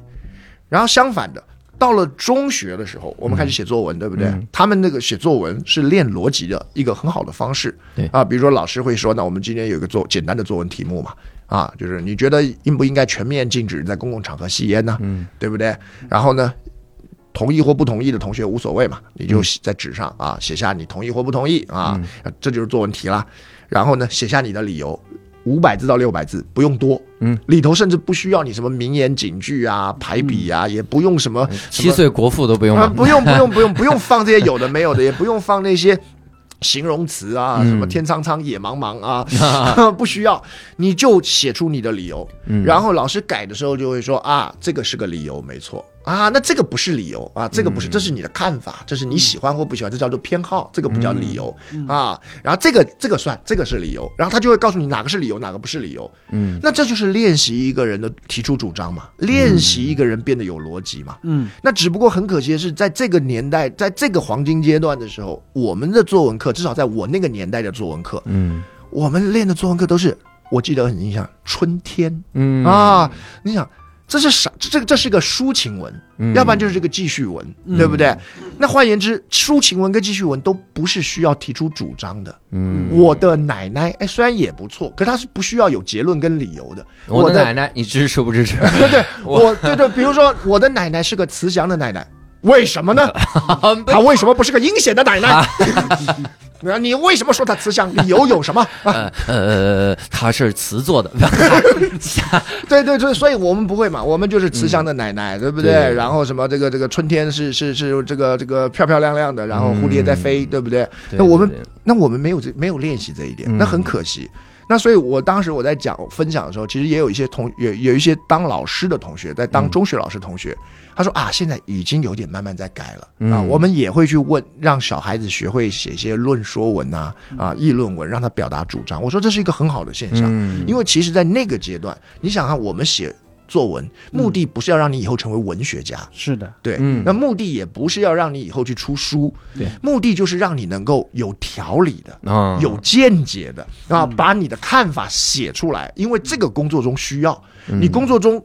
这个方案你同不同意？理由有什么？这个能力很重要啊。嗯，相反的，你在工作中你的看法是什么？我觉得这个车长得超慈祥，这个没有必要啊！一看到这辆车，就让我想起我爷爷的那辆车啊，那辆破三轮转啊转，转出了我的整个童年。我要你讲这干嘛？我要你做产品调研，对不对？我就是我们不需要这个，所以可是我们花了好多力气去专模打造啊，如何排比对仗啊？当然我知道了，考试。引导教学嘛，有这个需求，可是会觉得有点可惜，浪费了。就是就就这不是你后来，尤其是你在做事情时候需要的。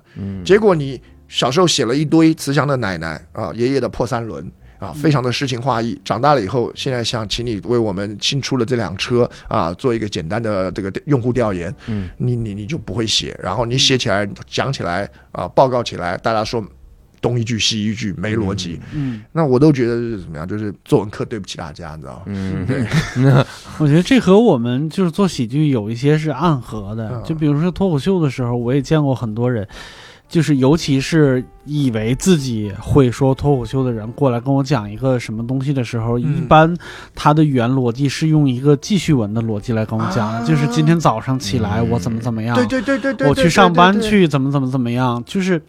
就我们做 PPT 的时候，有一句行话放在这儿嗯。很合适，叫“越努力越丑陋”。就是这个时候，啊他修辞方式越多，你越不知道他要讲什么。我懂我懂，嗯。啊、然后我我经常就是就说好多遍，我说脱口秀可以是议论文。啊，第一句话是我发现什么什么什对对么东西，对。对对。然后我觉得这个不好，嗯。为什么不好？一二三四五，我们自己在讲表达的时候，也会在讲小孩子讲话常用 A，叫做 and；嗯成年人讲话的时候要记得要学 B。But 或者 because 嗯。啊，什么意思？就是小孩子讲话有个特色，他都是然后然后然后。嗯。啊。我爸爸呃周末做了什么？啊？嗯。我爸爸带我去动物园，然后我们看了老虎，嗯。然后看了狮子，然后看了大象，然后爸爸给我买了冰淇淋，嗯。然后他吃掉了。啊 啊，这就是然后 然后然后，对不对？对。因为对小孩子而言，这叫做事情一件接一件嘛。对，他没有办法去组织这一切，他只是把他看到的东西都记下来，然后中间的串词叫然后嘛，对。那就是我们俗称的叫 and 嘛。嗯。呃 and and and and，嗯可是我们基本上我们在表达一件事情的时候，我们希望让这个东西有价值，我们希望吸引别人的注意力，我们希望让这个内容能够传递什么，我们通常都是叫做 but 或 because，嗯，对不对？就是、呃爸爸带我去动物园，but 啊，嗯。或者是爸爸带我去动物园，because 啊，就是为什么，或者是但是什么，那这个才会让你开始去整理你的逻辑。嗯 end 是不需要逻辑的对对对，and 什么都能 end。什么？对，嗯，我之前了解的就是有一段时间想去参加奇葩说嘛，嗯想去参加下一届奇葩说，然后 就想总结一下上一季的这个经验啊，经验和教训。然后我其实特别想去表达学院上课，嗯你知道为啥？就是因为最核心的里面会教一个东西，叫如何反驳别人。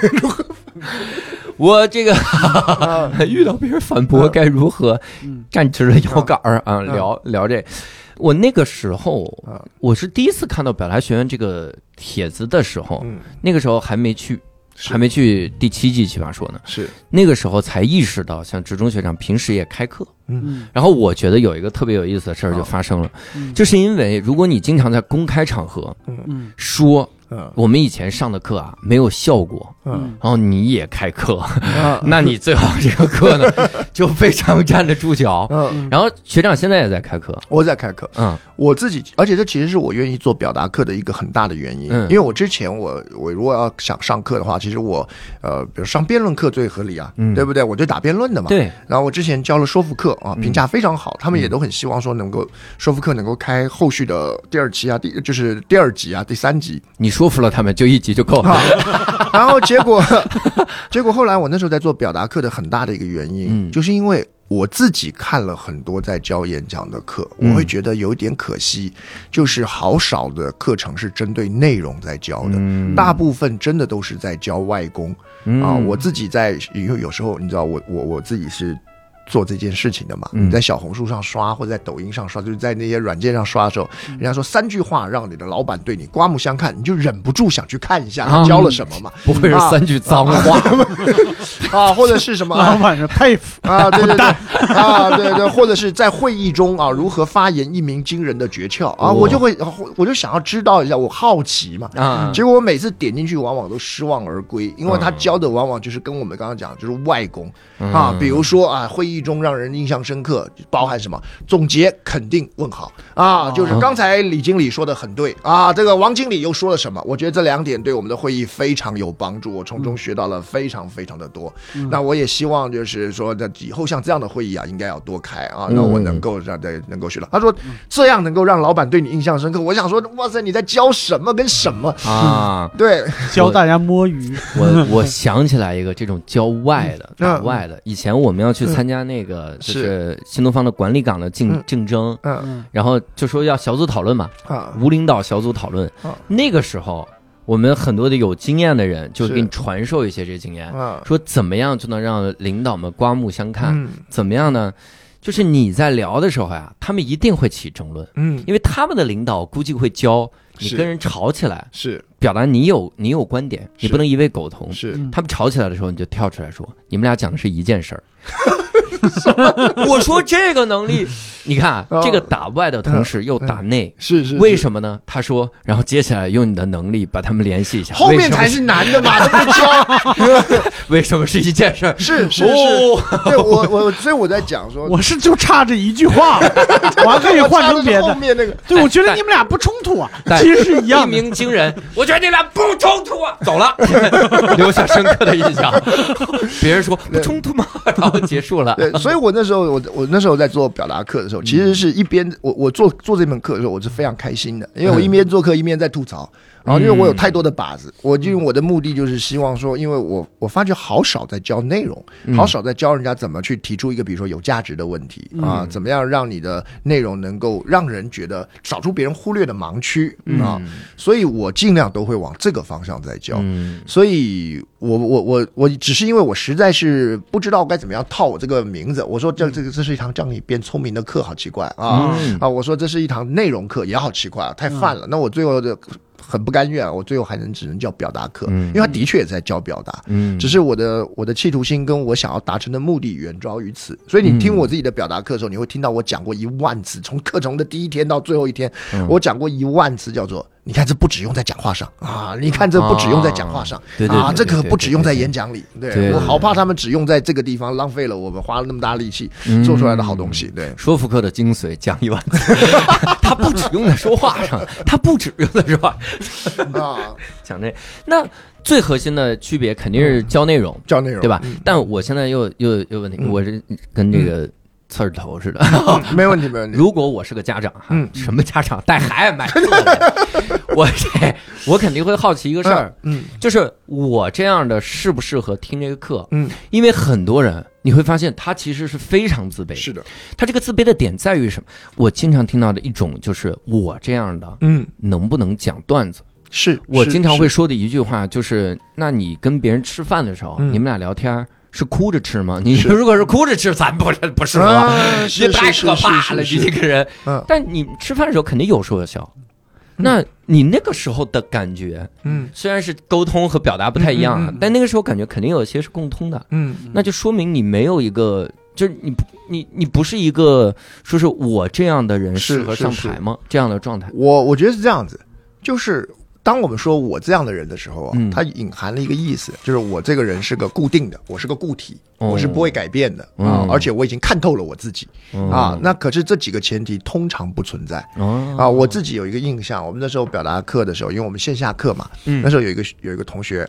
啊，他姓熊，不是熊浩啊，他叫他叫熊俊啊，他在他在重庆那边，他因为他这个他是当地是做橙子的，然后就是做的挺有名的，嗯，然后呢，他白手起家啊，在在重庆当地做的很好，然后呢，他那时候来我们这边上课的时候，这位熊同学，他我对他我们对他印象很深刻，因为大家要上去分享。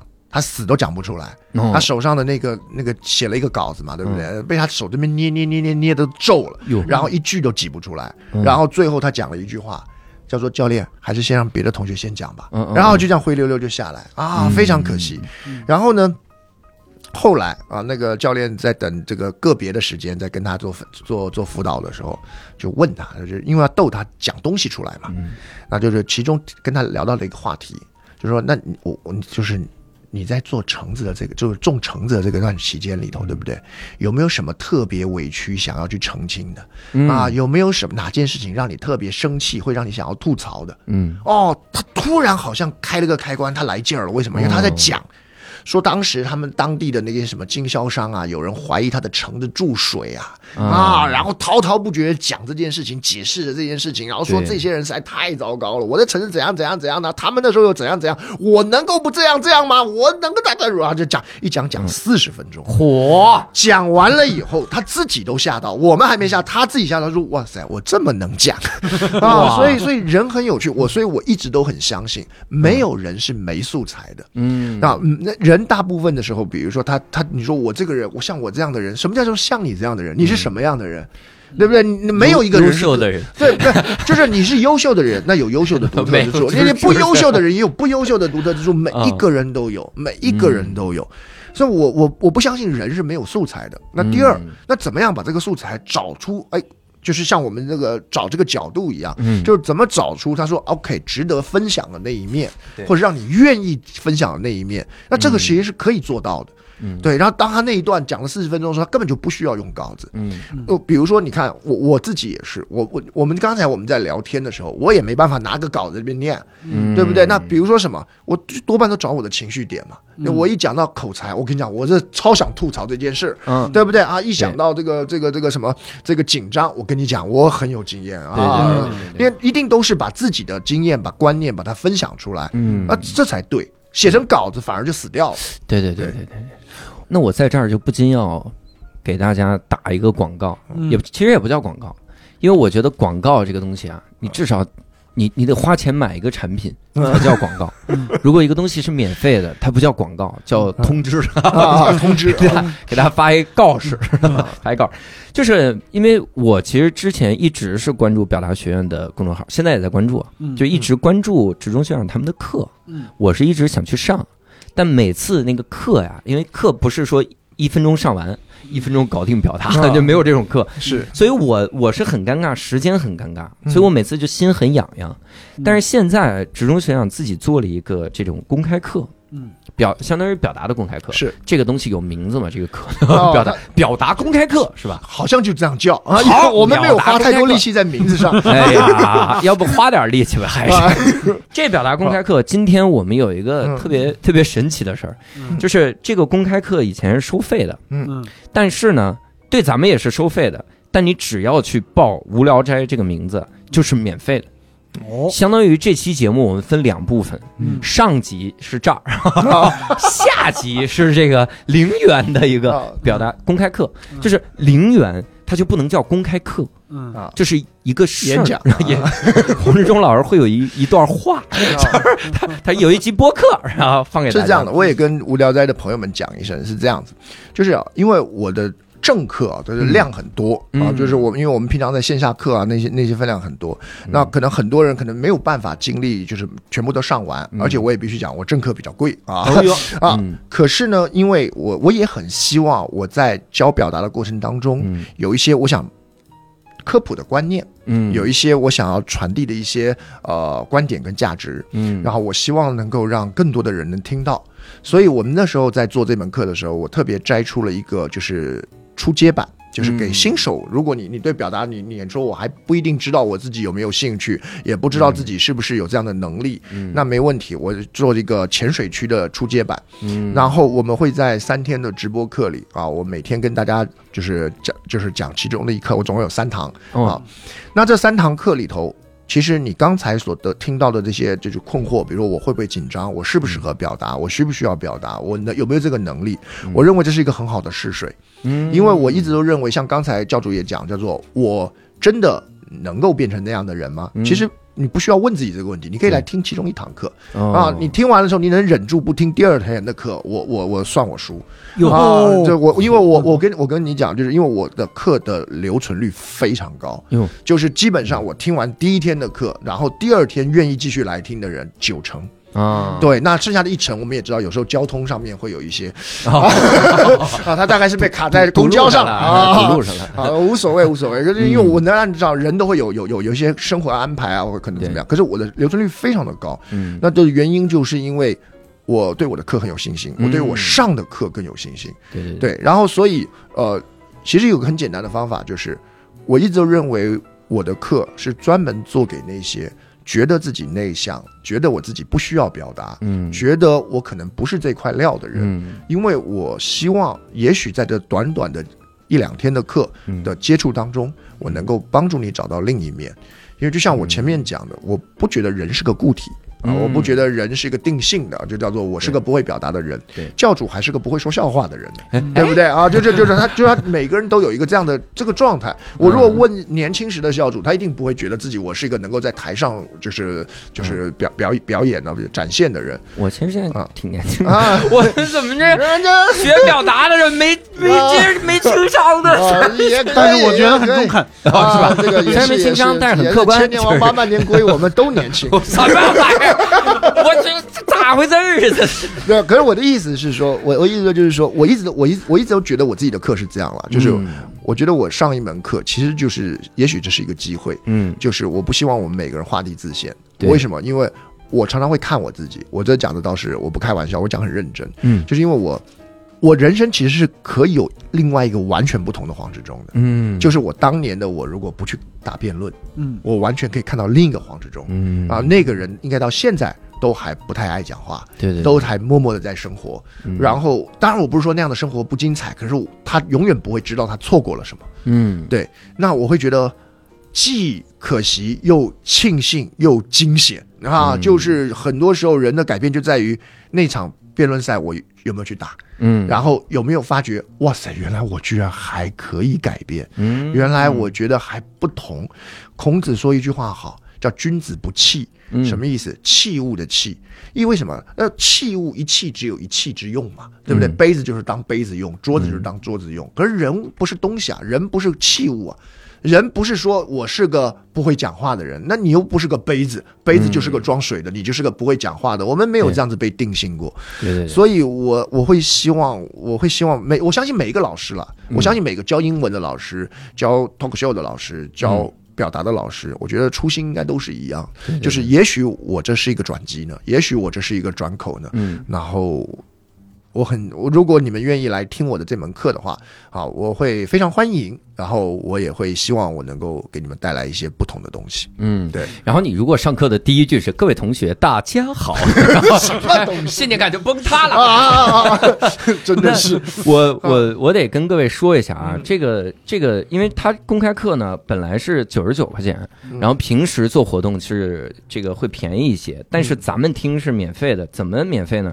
各位扫描我们简介里面，现在我们简介里面会有一个特特别大的二维码，然后我们加这个表达学院小助手，然后微信的二维码。跟他要输入三个字“无聊斋”就能免费听，这个时候就考验大家是不是听无聊斋听得久的了。啊，因为很多人会打成无聊宅，什么都 就算打错了，没有人打无聊棋吗？无聊 手写嘛，就我们这边是用简体字的，手写输入法吗？手写手写啊，对对。他如果简体字，他如果他如果打错了，咱们还是收他九块九啊，然后转给我 精神损失费，然后大家可以去吧。而且这个我得我得说一下这个课程。它其实时间是五天，嗯，因为前三天是志中老师直接来直播，然后后两天是教练直播，然后每天晚上八点开始，时间两个小时。呃，我们说学了一定要练，这是我在培训行业的太太强的一个经验了。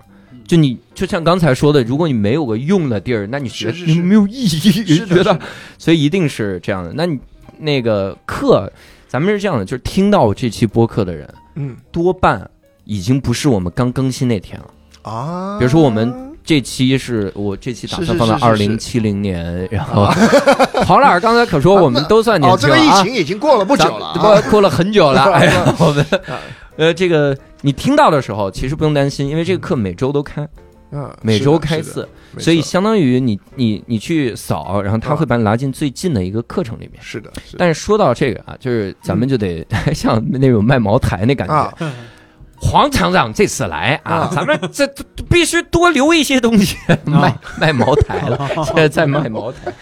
我我其实啊我我以前有一个习惯，嗯。就是我特别喜欢去问大家开课的时候，然然后非常推荐、非常想分享给听众的一节课。嗯这个听众的一节课不是这个公开课里啊，啊。说我听想分享给各位那节课是第三节课，啊对大家一定要来，啊。不是公开课里的，而是就最后我们那个大的课程体系里面，啊。比如一节课分享给各位，如果非要挑一节，啊，挑一个不一样的东西，挑一节对，然后能否简介，别直中学长不用超简单的直接讲简单的不要简介啊。我的意思是不要直接讲出来，那是啊，不直接讲到，就是讲讲那那大概是在教什么。他大概是教啥？比如如我我我其中有一门有有其中的内容有一堂课我很嗯喜欢，叫做教同听众啊，这教同学，我用同学好了，嗯教同学问出一个听众平常会忽略的问题。嗯啊，因为比如说我们自己在平常在演讲的时候，嗯哦，那如何让听众让跟着你的内容走，如何对你未来之后的内容保持好奇，保持啊、惊喜或期待？嗯那很大的原因是因为你提了一个问题，然后跟着他一起来解答这个问题，嗯而这个问题提的好不好就很重要。嗯那其中一个好问题的标准叫做你能不能问出一个他们其实平常会忽略的问题。嗯我自己有一个经验，哦我那时候听一个国外的一个作家演讲啊，他上来就问观众一个问题，叫做什么？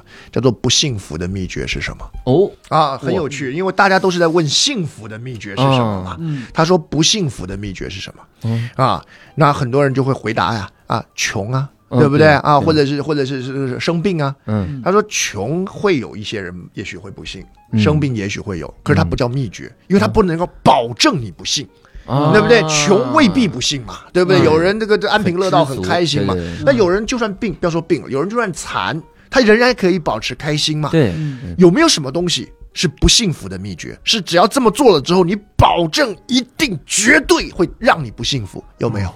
啊，底下人猜了几个没猜到啊，嗯而他他要今天的演讲主题就是跟大家分享不幸福的秘诀。哟然后他说这很有意思，因为大家都在问幸福的秘诀，可是幸福的秘诀你做不到嘛，嗯。对不对？不一定能做到。可是其实你只要避开了不幸福，其实你就大概率的就已经很接近幸福了，对对对对不对？对啊，所以那个演讲其实很很吸引我，当然后面它内容我就不讲了嘛，啊，那是一个演讲，所以他这是这这个就是讲的话，我们这播客是四个小时，对，所以这也是我在那天课程那天课程当中会教的，就是嗯。提出一个让就是在观众射程范围之外的他的盲区的。避开它的预测机器的一个问题。我们什么叫预测机器？就是很多时候我们听人家讲话，你脑袋会有个预测机器打开，就是猜你接下来要讲什么。嗯比如说，你想想看，你如果上台啊，演讲的题目叫春天，我大概猜你，你看这个题目，我大概就能猜你大概要讲什么了。嗯如果有个人上来讲的讲题叫做“爸妈我爱你”，我我完全猜 肯定知道肯定知道他要讲什么了。接下来的作文是对这五个字儿的 扩写，对对对，那这时候你一旦你的预测机器打开了，你这个演讲就不可能认真听，对，对不对？因为我我那孝顺之道，我的听我听了名字我就已经知道内容了，七七八八了。于是呢，我的脑袋就关掉一大半了，我就开始低头刷手机了。可是如果你上来是问我说。不幸福的秘诀，哦呦，糟糕，这个超出我的预测机器，对不对哦？我就会感兴趣。人是这样的，那我很喜欢。然后我中间会教同学啊几个技巧，让因为很多人都说那不对啊，人家能够这样讲，讲出别人的意料之外，是因为人家书读得多，绝对不是，不是，不是，不是，在你既有的素材之下，只要你稍微调整一下切入的角度，就可以找到哦，我没有这样想过。的那个点哦对，哎，这个这个有意思。啊以后如果我教脱口秀，我上来就问冷场的秘诀是什么？那我得知道答案才行啊！我得回去想想答案想想答案，又成了那个，可以可以，又成了那个。你们俩啊说的不 不冲突，不冲突，光说可以可以可以。我得回去想想答案。但是这个这因为这个技巧很好，嗯很好用啊，我自己也常用。那我我所以我我自己在上课就像回到我前面讲的，嗯我教的是呈现内容的方式，我觉得这种方式会比 Z 字形的扫射全场啊、嗯更容易吸引人。对哇塞，这个这个太有逻辑了。而且我我我我得我得问一下学生，嗯就是你后面那个就是长线的那个课程，是那个课程是线下的还是线上？线下线上都有都有啊对对对但公开课是线上，公开课是线上也，就是我们无需考虑交通工具的问题。是是是是是嗯是。，大家也有刚才的理由不攻自破。啊，所以我我所以我觉得啊，那天没有，不是我我觉得这样，交通工具有两种可能，一呃个是网络卡住了啊，第二个呢是可能被撞了，啊、没有没有 没有了没有没有没有，所以那你现在伤应该好了吧？开个手机吧。所以啊所以真的是推荐大家先去，可以先听公开课。啊。公开课，而且我大家可以理性的来想这个事儿。其实公开课就是试吃，相当啊于是吃的，然后后面的东西你觉得真的有用，然后理性的去购买，我觉得没有任何的问题。对对。是这样的，感性的购买更好。啊，。这个我然后也希望 希望大家更多感性的购买。这个。我要很认真，也跟同学啊，就是因为无聊斋嗯。的听众呢，其实我也来了好多次了啊，这个也算是没见过面的老朋友了。嗯。啊，那所以我也跟大家讲一下是这样，就是因为我的课不便宜，嗯所以呢，如果你上这门课只是单纯是想要看看我，那没必要。嗯对对没必要，不要为了这种就是这种无聊的追星了过来。那我也没帅到那个地步 啊，我也没帅到那个地步。哎黄老师以为别人看他是因为帅，对啊，这个 那因为我有看过，就是小孩子啊，就他可能会特别说，哎，黄老师，我终于成为你的学生了，我又不用。啊，对，然后哎呦，第二个，我也要稍微讲两句，就是我的课适合什么人，跟不适合什么人。啊，因为你这个，你你你你你你需要去做判断。对。所以如果你说我现在的表达最主要的这个内容我都有了。嗯。啊，我现在缺的就是 Z 字形的扫视全场啊，我缺的是外观的训练，真的也有啊，有些人可能需要一些正音的训练啊，嗯，啊啊啊啊啊，类似像这样的那个音调的训练，那这个我的课头是不会有的，哦我里头不会有任何一段课程教你怎么发音、怎么站、怎么走，不会，因为我全部都会很。专专注在怎么让你的内容感觉更有价值，嗯怎么样提出你素材的价值。对那那些有需求的找我，我给你开课，十块钱教你如何做盘旋状 V 字形、V 字形我已经记下来了。啊，然后再来还有一个部分，就是如果你需要的是那种，比如说你你平常你没有什么表达机会，可是你明天被老板叫到了啊，你明天就要上台的这种短期的，你不要钓鱼竿了，你只要现在给我一条鱼的嗯，啊，那个上我的课就浪费了。啊对对，那这个你去那个小红书或抖音上去找啊，如何在会议中讲一句话让老板印象深刻 啊？这这个这个可能比较赶得及，对，因为我的目的就像我刚刚前面讲的，我的课程呢会希望能够借由表达我的输出，然后调整我们可以如何让自己想得更清楚、更广泛啊、更精准。对，那所以它会是一个，与其说是课程，它不如说是一个训练。那所以这也就是为什么你看三天的课程，它后面还要教练陪着你练，对啊，差别是在这里。嗯所以如果你比较急着要那头鱼、嗯啊，那那条鱼啊，嗯那那那我这个课没有办法立刻帮到你。可是如果你想要学点别的啊，就是比如说想想法上或者是这个观点上的东西，那这堂课是专门为你打造的。嗯，对啊，所以跟大家先交代一下。对，对对对，而且我觉得有一种心态大家不要有，嗯就是我觉得很多人，比如听了公开课，嗯，会想说听完了就一定能进步吗？对吧？你永远要想，你输了无聊斋呢，你就不花钱，然后你不能不能，你不能你不能要太多。哎呀，做人，你这你怎么行？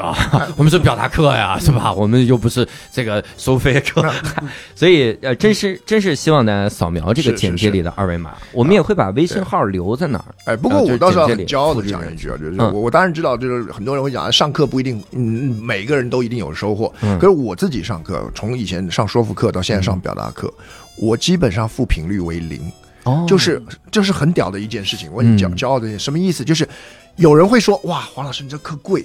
有人会说黄老师你这课累，可是没有一个人说黄老师你的课没用啊啊他会说你的课很贵，我不配啊。可是 可是哎可是他不会说你的课没用，然后也没有人说我的课我你我听完这堂课我完全没进步，我嗯没有听过。所以无聊斋的同学们，你们可以挑战一下。别啊呀，不要了，开玩笑了。这上了塞尔达大师模式啊！没有，我我的意思是说，我相信各位同学也不会因为听了这句话就觉得我偏偏要听你一堂课，然后我就是不进步啊，没必要，不需要糟蹋自己。对对对对对对，对不对？都花时间，都花力气去听了。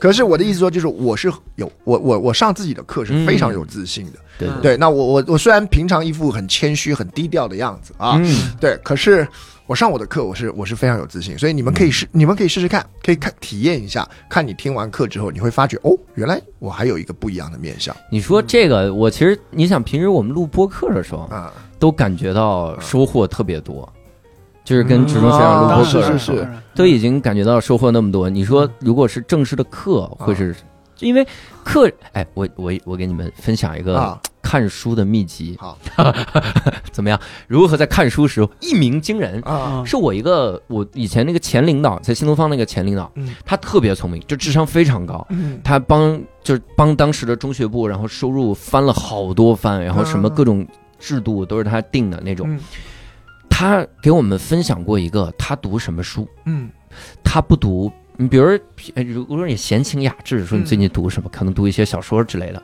嗯但如果你问说你平时读什么书，能给我推荐一个书单吗？他推荐的书单没有一个人去照做，因为他推荐教材。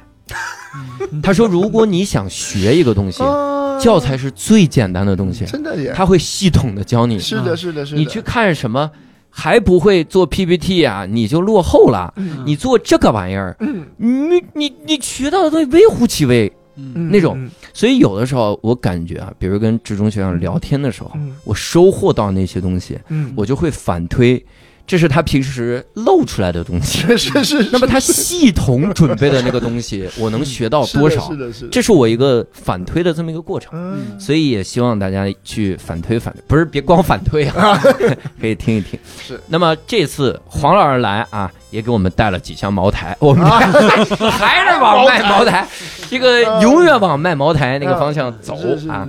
我我那我最后我得问这么一个问题，嗯，因为刚才学长说说你这个东西是为了未来的需求，嗯嗯但如果我硬要说啊啊，我说咱们就不扯那虚的了，啊你别管我未来遇到什么，茅台送了，茅台说送了啥吧？茅台送了，对吧？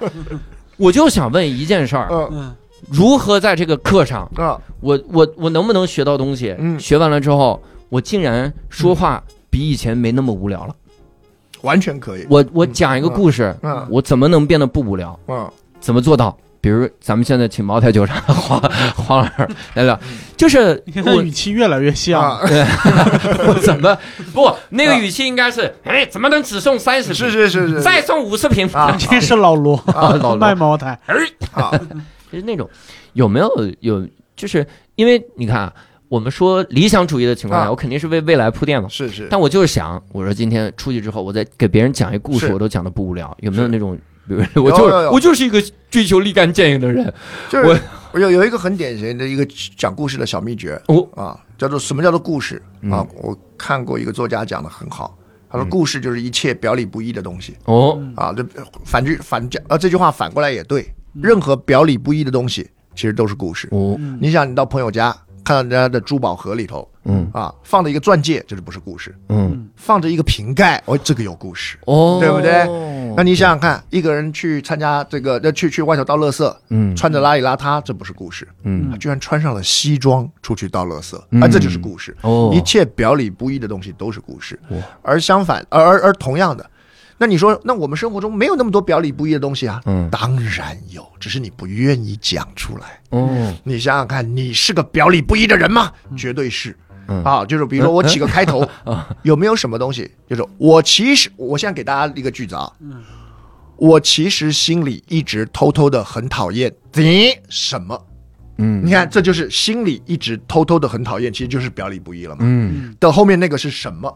我你只要讲出来，这就已经是个故事了。你你们有没有？每个人一定都有。完了我我其实心里一定偷偷的在讨厌一样东西我。填的都是人名儿，这？也可以，呃人名、事件、项目、地方，什么都可以 啊啊。可是你为什么要偷？因为这个故事的关键点在于偷偷的哦啊。你不喜欢吃香菜，谁都知道了，这就不是故事。对对对我一直偷偷的很讨厌一件事儿啊。你看，你讲出来就是故事。哦第二个叫做，比如说我再举个例子啊不不能第二个了，课就到这儿吧啊，。就到这儿了！可以可以，你看一个就够了，一个就够了啊。第二个，第二个，其实这句话反过来也一样。嗯嗯其实我一直偷偷的喜欢某达什么因为这个你看很多人都会讲这个，我喜欢什么，我喜欢小狗，我讨厌香菜，这不是故事，嗯对不对？因为我说过了，故事的重点在于表里不一。所以它就没有故事性嘛，就是跟刚才那个前面讲的一样，就是很多人讲就是 end end end，嗯啊，我喜欢吃，我喜欢小狗，所以我又怎样又怎样又怎样，这不是好烂的故事，流水账。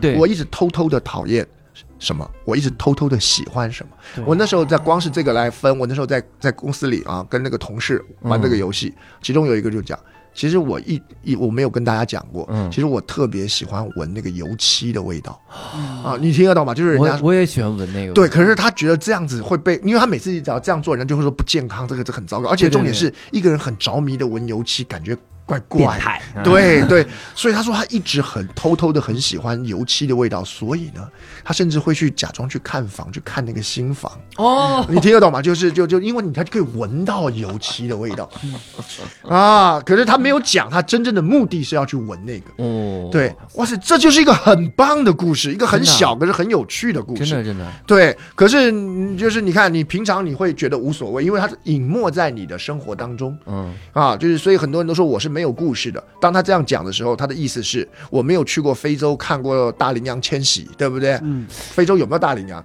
不不，大就羚羊就迁徙，我现在也出不去啊，呀。对，或者是我他说我没有我没有故事，意思是我没有曾经这个这个赤手空拳搏斗歹徒，对不对？或者是我没有曾经、哦对我我没有曾经看过流星啊，就他讲的是这个，或者是我没有一个可歌可泣的爱情，其实不是的，嗯人人都有故事，对对对你去观察就有。所以你看这一个小小的诀窍，其实就可以创造。真的，对，哇塞，我咱们客上见吧，朋友们。你你告诉你第几周？我反正每周。啊，我真的我嗯，也别的也不多说了啊，啊都在我的眼泪里刚才是不是句子里填的都是性别？都是。我其实特别，我其实偷偷喜欢男性，我其实偷，我其实偷偷讨厌，偷偷讨厌。不能，我不能填这个，我填这个，填这个完了。现在这个表达有歧义啊，啊 这个，所以哇，真的好，这个好，我我我嗯，行了，我现在还在处理，我在处理中，因为我打算用起来了，都已经。对啊哎，，我觉得这个这个真的很好，我我我能一下对应到很多很多很多，就是我课上能偷学的东西，我自己讲课的时候能偷用的。对，其实我我也必须讲啦，嗯。就是因为我们当老师，我在教的时候，我我有一个特色，第一个就是我教的都是我用的，就是我自己也在用这个方法。嗯。对，然后第二个呢，我教的啊，其实不是我发明的，就是因为这我我跟你讲，我如果我我教一样东西，说这玩意儿是我发明的，你们也不信了，嗯。这个就是就是你们反而觉得不可靠了。对对，我教的东西其实都是我自己以前我们在我们因为我们是学科啊，我们自己在系以前系上是教这样教同学的。啊，我们以前这个我们让同学去学的，其实也是这个，嗯。只不过我们在口传系里头，我们教同学的时候有一个很悲惨的地方，是因为他们是大学生，他们要拿学位，他们得考试，嗯对。所以我教完了以后，得要他们他他们其实不能享受这部分的乐趣，嗯。他们就比如说故事理论啊，我这个叫什么费雪的叙事那个故事理论，其中有三个变相，有哪三个？啊？请用原文回答。啊，类似像这样。哦。享受这个，对对对，或者是对于故事表述当中，费雪跟那个谢尔曼有什么不一样的地方、嗯。啊？请表述它的差异。那你这样当然没办法，你不能，我们老师只能这样了，对不对？你你因为我得要给你打分儿，可是这样学习其实就没那么有趣对对啊，因为很多人不需要学习怎么种桃，他只要吃桃就可以了。对我想 答案里面第一句，我其实一直偷偷讨厌费雪。绝了绝了，绝了，对，所以我我的意思就是说，当我我们而我们出来这个给同学上课的时候，好处就是因为我们现在听课的同学，你们就运气好，你们不需要学位。啊、嗯，就是你们就吃桃就可以了，你不用去管这桃哪来的。那我也可以保证，我给各位的桃不是街头智慧啊，嗯。不是我憋在马桶上想出来的啊，就是都是系统性，他们人家在怎么训练的。对，这个真好啊！真的，各位，咱们课上见啊！然后到时候弹幕区咱们一起来打打招呼。哎呀，所以这次非常感谢学长哈，嗯然后也跟我们分享了很多，我都觉得这些应该收费的一个 一个内容，但我们仍然坚持免费啊！啊不是我坚持免费，我还在这假装好人，我学长他们坚持免费啊！是是是。然后嗯咱们可以在这个简介，然后搜这个二维码，或者我们会把那个微信号放在那儿，大家啊添加那个微信号也行。然后去加这个表达学院小助手，然后跟他说“无聊斋”，你最好看看咱们的。这个节目的题目啊，“ 无聊斋”三个字打不对，你真的你很难。那可能都小助手问问学长，啊呃，像这种坚持使用错别字的人，能能表达吗？这个写《天聊斋》的，对偏偏聊斋，呃，这个这个能表达，因为表达呢多半不需要书写，嗨，可以可以口头表达练这个哈、啊，所以也希望各位能够去看看这个课程啊。那具体的上课信息，其实也可以跟小助手是的，多交流嗯啊，到底哪天上课？然后比如说中间有一天你要去这个呃领诺贝尔奖，你该啊耽误了课，你该怎么办啊？然后如果中间你需要领诺贝尔奖的话。黄志洲会飞过去给你讲一些，啊这这这个这个太牛了这个这 个太牛了。然后，所以希望大家，呃，希望大家能够点开我们的简介，看看这个小助手的二维码，反正报无聊斋免费听哈，所以希望各位多去听一听。那再次感谢志忠学长给我们带来这么精彩的呃上半节啊，我们下半节在 下半节就是公开课，直播上见啊直播上见啊。那也感谢各位的收听，那我们下期再会，拜拜。拜拜，谢谢教主，拜拜谢谢六兽，哎谢谢大家。我其实一直讨厌教主偷偷，嗯，我其实一直喜欢偷偷点开简介，我其实 一直偷偷的偷东西，那是得是得偷偷。是得偷。